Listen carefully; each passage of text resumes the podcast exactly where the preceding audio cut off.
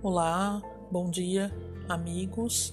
Vamos para mais um podcast diário onde vem trazer uma reflexão para a nossa vida: o mestre e o pêssego.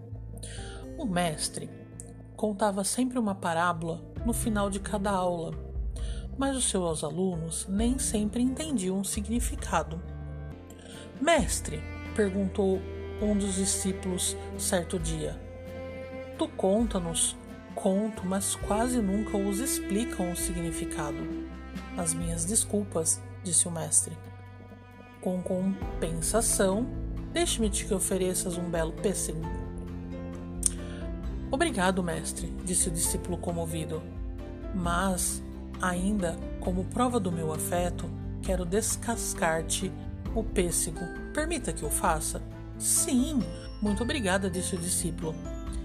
E já que tenho a mão, não gostaria também que eu cortasse o pêssego em pedaços para ficar mais fácil de comê-lo?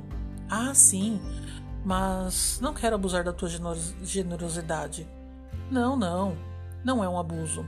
Quero apenas agradar-te. Permita-me? Também que mastigue o pêssego. Antes de oferecer? Não, mestre, não gostaria que fizesse isso, queixou o discípulo surpreendido. O mestre fez uma pausa e disse: Se vos explicasse o sentido de cada conto, seria como dar-vos de comer uma fruta mastigada. Algumas pessoas querem que expliquemos tudo, façamos tudo e façamos até o seu trabalho. Entregamos o prato feito, assim como já as frutas mastigadas. Elas não sabem o que pedem, não entendem o que estamos dando e elas perdem a oportunidade de sentir o gosto da vida. Esta é uma história de Carlos Hildorf.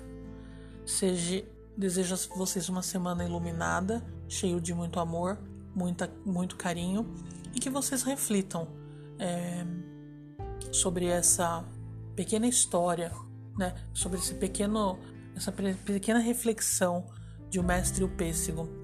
É... E você? Como você quer encarar a vida? Você quer que tudo vedeia você, tudo mastigado e tudo pronto? E aí, reflitam.